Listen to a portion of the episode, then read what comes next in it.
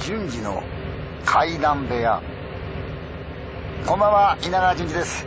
今夜もとびっきりの階段でお楽しみください。それでは始めましょう。私の仲間内の男の話なんですがね。まあどのくらいか前になるんですが、まあ、会社員をやってる。たまたまこう彼落ち込んだんだな。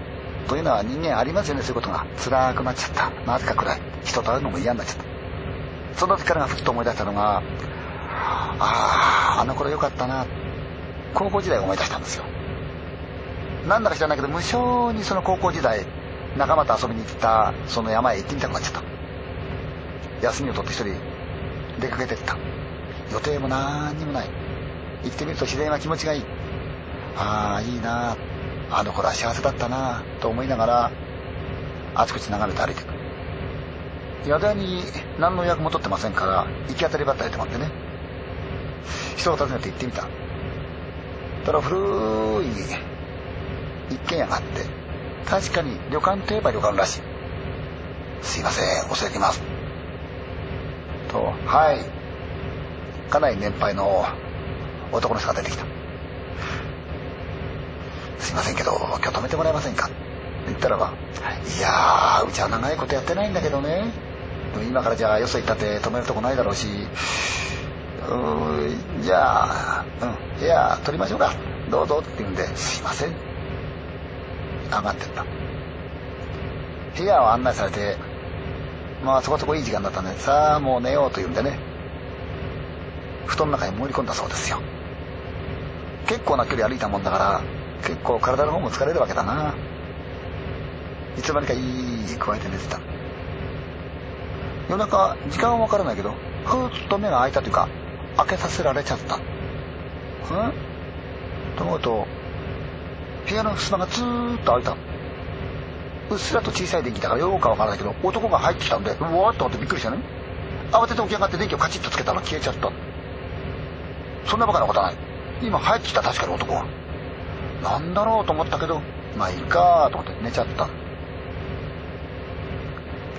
次の日になってそこの主おじいさんに聞いてみた。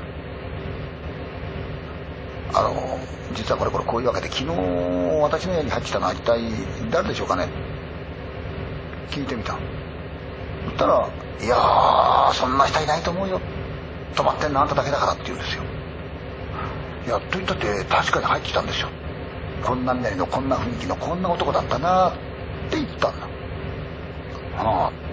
その時ふっとおかしいなと思ったもんだからもうちょっとしつこく聞いてみた。そしたらその人が言うにはいや実は前にねあんたの泊まったの部屋に長いこと登場してる客がいたんですよ。ああちょうどあんたが言うのとよく似た人だったなあって言うんですよ。ええ。ただその人ねこの先のね渓谷で自殺しちゃったんですよ。え？あそうですか。なんかその姿見たってのも縁でしょうけど。じゃあ名前だけでも聞いとこうかな。なんて人です。部屋に帰ってお前ぐらいしたいから。で名前を聞いたんですよ。驚いた。なんと深夜襖を開けて入ってきたその男。もちろんこの世のもんじゃないけれどもそれ自分の友人だったんですよね。高校時代の。彼は寂しい気持ちで死にたいような気持ちで出かけたその田舎の旅館でなんと懐かしい高校時代を思い出しながら行った先で高校時代の友人の幽霊と会ってしまったんですね。